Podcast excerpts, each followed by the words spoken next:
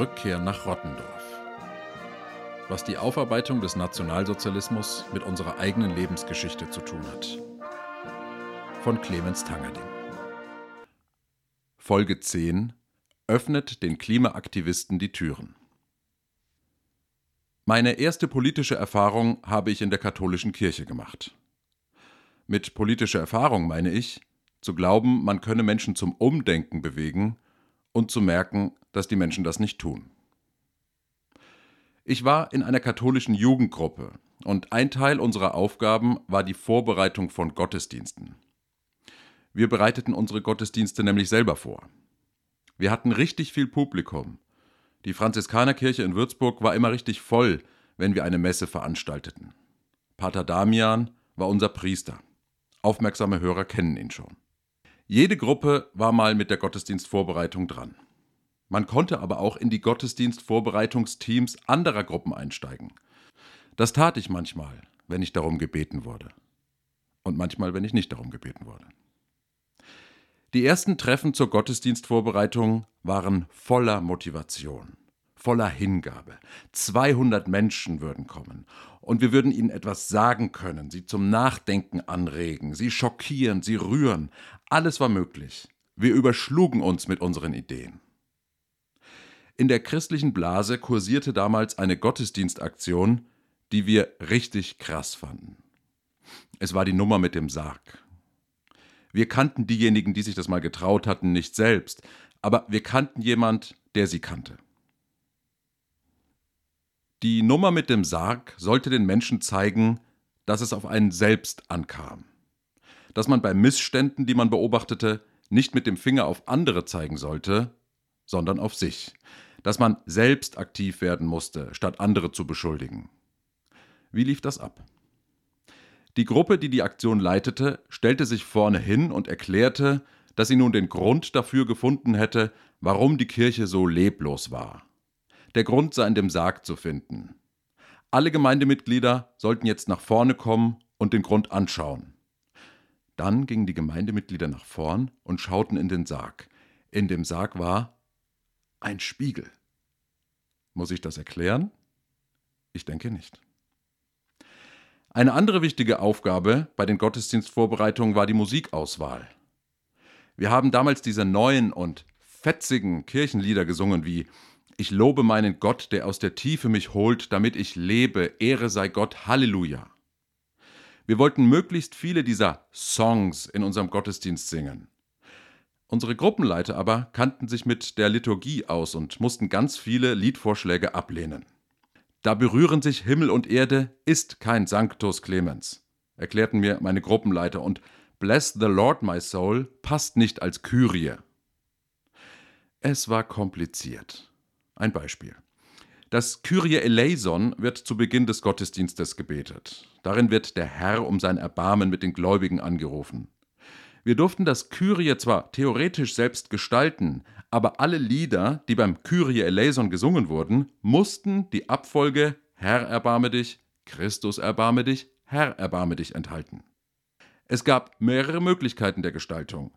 Der Priester konnte die Sätze sprechen und die Gemeinde wiederholen lassen. Die Band konnte die Sätze spielen und singen und die Gemeinde singend wiederholen lassen. Statt Herr erbarme dich ging auch Lord have mercy aber das war's, mehr ging nicht. Im Verlauf der Vorbereitungen gab es mehr und mehr dieser ernüchternden Momente. Ich wollte alle möglichen Sachen in den Gottesdiensten veranstalten, um die Leute aufzurütteln, zu schockieren, mit sich selbst zu konfrontieren. Aber es ging nicht. Denn unser Handlungsspielraum war so winzig. Es stellte sich heraus, die allermeisten Elemente des Gottesdienstes waren irgendwie unantastbar Begrüßung, Fürbitten, Lesung, Evangelium, Predigt, Hochgebet, Kommunion, Schluss. Daran war nichts zu rütteln. Wir konnten letztlich nur sehr wenig verändern. Fürbitten selber schreiben lassen, eine Aktion vor der Predigt, aber nicht länger als zehn Minuten. Lieder auswählen, die aber passen müssen. Außerdem musste unser Kaplan ja noch mit unseren Vorschlägen einverstanden sein. Er leitete ja die Messe. Wir waren nur seine Assistenten. Was ich damals erlebt habe, war Politik. Wir wollten Einfluss nehmen auf das Leben von Menschen und dabei haben wir gemerkt, wie beschränkt unsere Möglichkeiten waren. Wir haben versucht, Inhalte zu vermitteln und wurden von den Formaten eingeengt. Wir wollten die Botschaften selber bestimmen, waren aber eingebunden in eine kirchliche Hierarchie. Wir konnten uns dem nicht entziehen. Wir haben groß gedacht, aber unsere Mittel waren sehr, sehr klein. Wir wollten alles Mögliche machen, aber es war nie irgendetwas möglich. Das war im Rückblick eine zutiefst heilsame Erfahrung. Und mit heilsam meine ich nicht positiv. Mit heilsam meine ich Folgendes. Ich habe schon mit 15 die Erfahrung gemacht, wie schwer es ist, etwas zu verändern. Dadurch trage ich seit inzwischen 30 Jahren dieses Gefühl von Ernüchterung, von Enttäuschung, von Machtlosigkeit mit mir herum. Und ich musste es immer und immer und immer wieder spüren und immer wieder einen Umgang damit finden, sodass ich nicht frustriert werde und mich gar nicht mehr für irgendetwas Größeres einsetze. Ich weiß inzwischen schon vorher, was geht und was nicht geht. Dieses Bewusstsein zu haben, das ist heilsam. Immer wenn ich Klimaaktivisten und Aktivistinnen sehe, die sich auf die Straße setzen und den Verkehr aufhalten, denke ich an die vielen Enttäuschungen, die ich im Laufe der letzten 30 Jahre gemacht habe. Immer wieder zu merken, wie wenig geht, wie wenig ich verändern kann. Immer wieder feststellen zu müssen, wie wenig offen meine Gesprächspartner für neue Ideen sind. Ich habe ja lange Zeit Unternehmensgeschichten geschrieben und habe mich meinen neuen möglichen Auftraggebern irgendwann immer mit dem Satz vorgestellt, ich sei Experte darin, Bücher zu schreiben, die keiner liest. Dann haben sie gelacht und ich habe gelacht. Und dann habe ich erklärt, dass es meiner Ansicht nach keine Aufarbeitung ohne eine Debatte gibt. Eine Debatte in der Firma oder im Verband, in der Behörde. Und dann wurde ich mit einem Buch beauftragt. Herr, erbarme dich unser. Die Klimaaktivisten argumentieren, sie müssten das tun, um die ganze Bevölkerung aufzurütteln. Ich kenne das so gut. Ich wollte und ich will das auch ständig. Aber mein Eindruck ist, dass den Klimaaktivisten genau diese Erfahrung fehlt, die ich schon früh machen durfte. Der Spielraum ist gering, aber ich muss das akzeptieren und muss innerhalb meiner Spielräume handeln. Und das geht nur und ausschließlich durch Gespräche, durch Zuhören, durch enttäuscht werden. Man muss mit denen reden, die man überzeugen will. Welcher Mensch hat sich jemals von irgendeiner politischen Haltung abbringen lassen, indem er morgens plötzlich im Stau stand? Hat jemals eine Person beschlossen, ihren CO2-Ausstoß zu verringern, weil er Bilder von festgeklebten Aktivisten an irgendeiner Ampel im Fernsehen gesehen hat?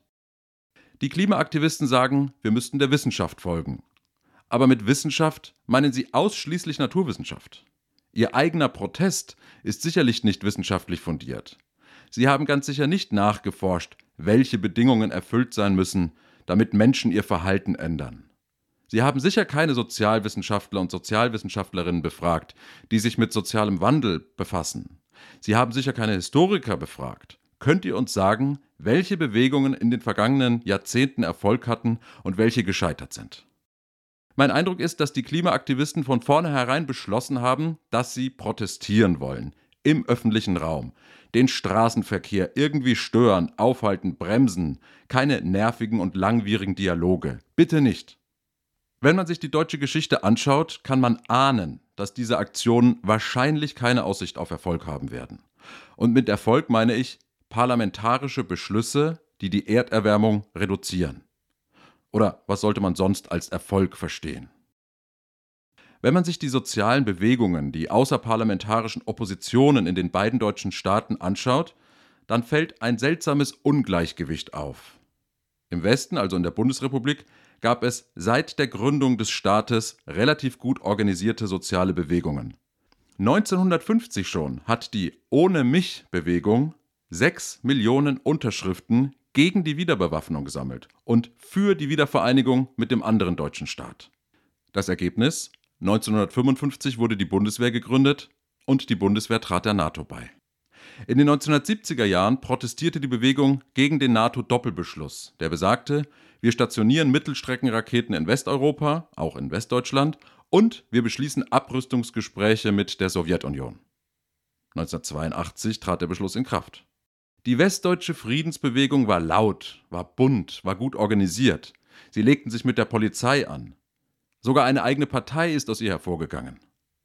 Aber sie haben es kaum geschafft, ihre Ziele in Gesetze zu verwandeln.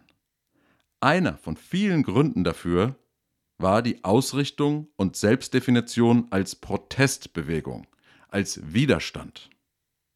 Schauen wir in die DDR, ist das Bild ein anderes. Dort gab es zwar ein verfassungsmäßiges Recht auf Versammlungsfreiheit und freie Meinungsäußerung im Rahmen der Verfassung, aber diese Rechte wurden den Bürgern nie zugestanden. Die Friedensaktivisten und Friedensaktivistinnen mussten sehr vorsichtig agieren. Sie haben als Protest gegen den Wehrunterricht 1978 einen Aufnäher verteilt. Darauf war ein Schmied zu sehen, der ein Schwert zu einer Pflugschar umschmiedet. Es beruht auf einem Bibelzitat. Er, also der Herr, wird unter großen Völkern richten und viele Heiden zurechtweisen in fernen Ländern. Sie werden ihre Schwerter zu Pflugscharen und ihre Spieße zu Sicheln machen. So heißt es im Buch Micha. Die Figur auf dem Aufnäher war die Abbildung eines Kunstwerks vor dem UNO-Gebäude in New York. Dort steht so ein riesenhafter Schmied, gestaltet von einem sowjetischen Künstler. Ein Bibelzitat und die Figur eines Sowjetkünstlers. Das sollte der Bewegung ein verbindendes Symbol, aber niemanden ins Gefängnis bringen. Als sich der Aufnäher aber hunderttausendfach auf Mänteln und Pullovern wiederfand, griff das Politbüro ein und ließ den Aufnäher verbieten, wegen Wehrkraftzersetzung und weil die Aktion vom Westen gesteuert sei. Die Friedensaktivisten machten weiter. Sie starteten Friedenskreise in vielen Orten der DDR. Einen davon in Leipzig.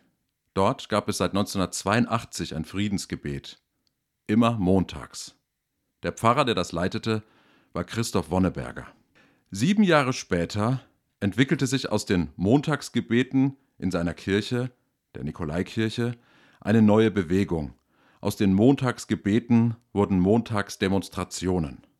Am Morgen der bislang größten Demonstration, dem 9. Oktober 1989, traten die Organisatoren zusammen und überlegten, wie der Protestmarsch am Abend gelingen konnte.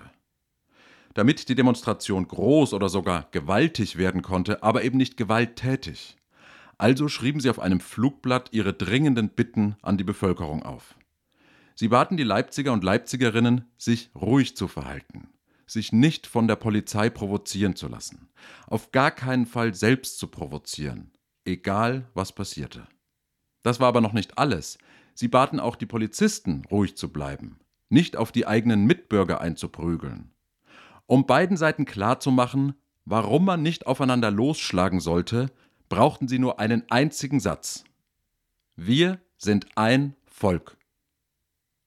Ein Satz wie aus der Bibel. Kein Wunder, dass evangelische Pfarrer ihn formuliert haben. Was diese Pfarrer und die anderen Bürgerrechtlerinnen und Bürgerrechtler 1989 in Leipzig anders machten als die Klimaaktivisten heute, sie baten die Menschen in ihrer Stadt, sich ihnen anzuschließen. Sie stellten sich ihnen nicht in den Weg, sie bahnten ihnen einen Weg. Sie machten ihren Mitbürgern klar, dass diese Bewegung nur Erfolg haben, sich nur durchsetzen und die Mächtigen zum Handeln auffordern musste, wenn sie unaufhaltsam wurde, wenn sie sich wie ein Strom durch das ganze Land ziehen würde, wenn sie die Polizei auf ihre Seite brachte. Daher möchte ich im Sinne der Klimaaktivisten einen Vorschlag machen. Die Klimaaktivisten sollen sich weiterhin an die Ampel setzen und ihr Transparent hochhalten.